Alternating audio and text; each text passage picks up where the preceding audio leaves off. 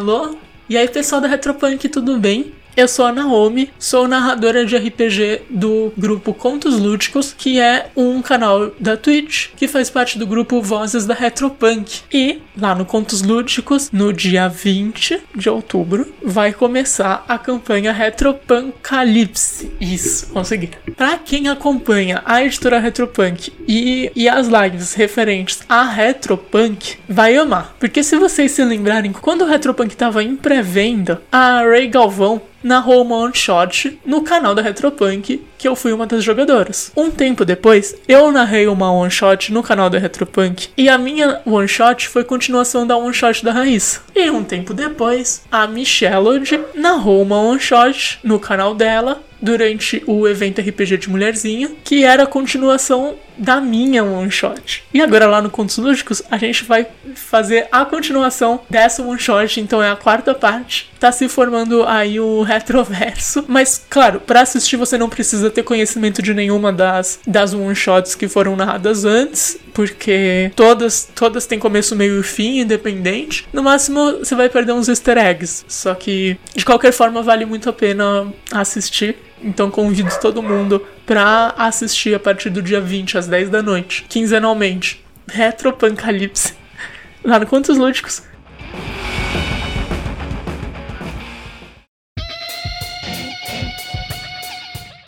E eu tô aqui para convidar vocês e falar um pouco sobre a minha visão do que, que é o Retropunk. Como eu, que sou muito fã desse jogo, que já fiz vários trabalhos, várias lives com eles, vários podcasts, como eu vejo esse jogo. E eu sou uma pessoa que não consome nada de cyberpunk. No geral, nunca curti, nunca consumi. No máximo, eu já tinha jogado lá um interface zero uma vez na vida, mas nunca foi, nunca foi o meu, o meu forte, assim, nunca foi algo que eu curtia. Só que o que me amarrou no Retropunk foi uma coisa que eu consegui perceber muito com esse livro, com esse jogo que o futuro retro e cyberpunk é uma metáfora muito direta para algumas coisas que a gente vive hoje em dia. E eu, como sou uma pessoa trans, além de trans, bissexual, atualmente namorando com uma garota, inclusive, eu digo que as minhas irmãs e irmãos, a minha classe já vive numa realidade cyberpunk, retropunk. Porque,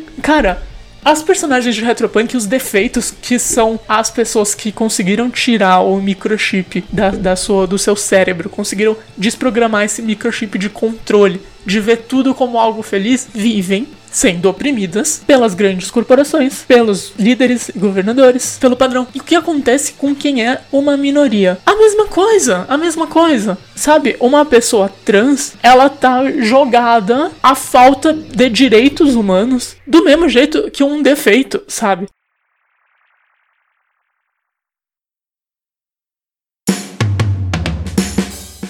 Tem uma parte em específico que é muito interessante. Tem uma questão de que os defeitos, eles não conseguem nenhum trabalho formal, porque eles não têm mais o, o microchip funcional na sua, na sua mente, que funciona como se fosse um RG, uma identificação. E as pessoas trans também não conseguem se inserir no mercado de trabalho.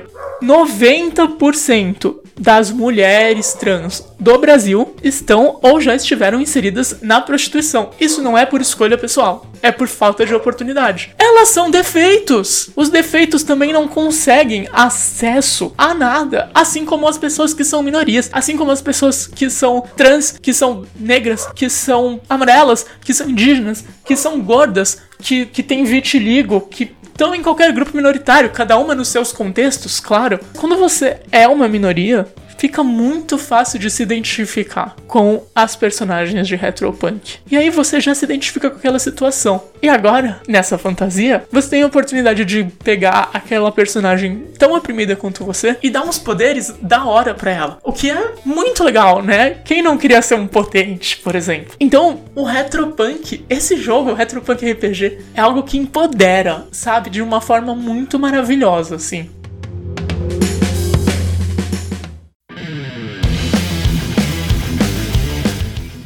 Inclusive, eu quero indicar um texto que ainda não foi publicado. Eu escrevi um conto pro livro Relatos do Grande Irmão, que está sendo publicado pela editora Chá, ainda não foi publicado, mas esse conto é sobre uma pessoa trans que enxerga o mundo como se fosse uma realidade cyber retropunk. Nesse conto, eu faço vários paralelos entre a realidade da pessoa trans brasileira hoje com a de um personagem de um filme cyberpunk distópico do futuro. A gente tá vivendo o um apocalipse hoje. Não é difícil de ver. Quem é uma minoria consegue se identificar com os defeitos. E quem é uma minoria tem fantasias com lutar contra o fascismo, lutar contra o poder centralizado, lutar contra aqueles que nos prejudicam. Cara, defeitos não têm nome. Eles são só defeitos. Da mesma forma que uma pessoa trans não tem direito a nome. É, porque hoje em dia ainda é mais fácil retificar o nome. Antigamente, na época em que eu retifiquei o meu nome, precisava entrar com uma ação civil com um advogado, pagar a taxa jurídica e ainda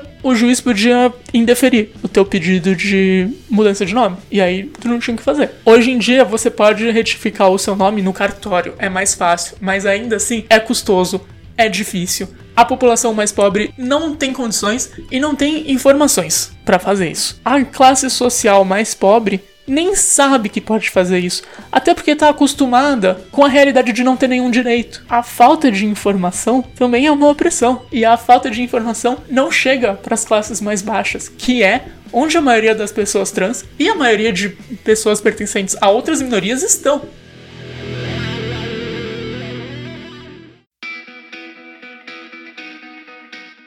Então é por isso que para mim, e, e, olha que eu não sou nenhuma pessoa tão desprivilegiada, apesar de ser parte de alguns grupos minoritários, eu tenho muitos privilégios, acho sempre importante falar sobre isso, mas mesmo assim eu me vejo em uma minoria, em um grupo desprivilegiado, e eu tenho muito contato com o que eu chamo de minhas irmãs, irmãos, que é o resto da comunidade trans, que vive muitos, muitos, muitos desprivilégios e opressões, especialmente no tocante de advogada de direitos LGBTQIA+, então uma coisa que eu vejo no meu dia a dia. E é por conta disso que Retropunk é um jogo tão especial para mim, porque ele me empodera.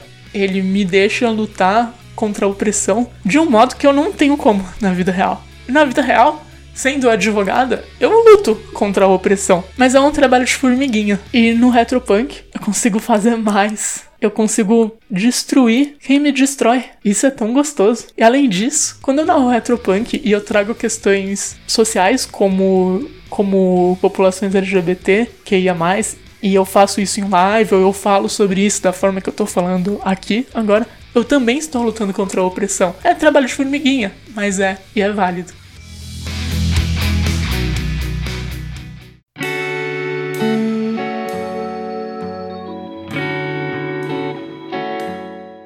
É isso que eu queria falar sobre Retropunk aqui. Muito obrigada ao convite do pessoal para eu poder dar a minha voz. Eu sempre digo que as minorias têm muito a dizer, mas nem sempre elas têm voz. Então o papel dos aliados é dar voz a elas. E a editora Retropunk está sendo uma aliada aqui hoje. Se você curtiu, se você quiser me conhecer mais, eu faço um podcast nesse formato curtinho, é o NanoCast. Ele tá aí no Spotify, em qualquer agregador de NanoCast que você quiser. Também tem um audiodrama que é o Necronoca, ele é de terror, ele é mais 18, ele tem gatilhos, então leia a descrição dos episódios antes de ouvir. Tá todo no Spotify, nos agregadores. E eu também jogo e narro RPG lá no Contos Lúdicos. Vai rolar Brancalônia, vai rolar Retropunk, tá rolando Deadlands, tá rolando Winx em Savage. Então, se você é fã dos jogos da editora Retropunk, o Contos Lúdicos é um prato cheio para você. É isso aí, gente. Valeu, falou, tchau, tchau. Fui!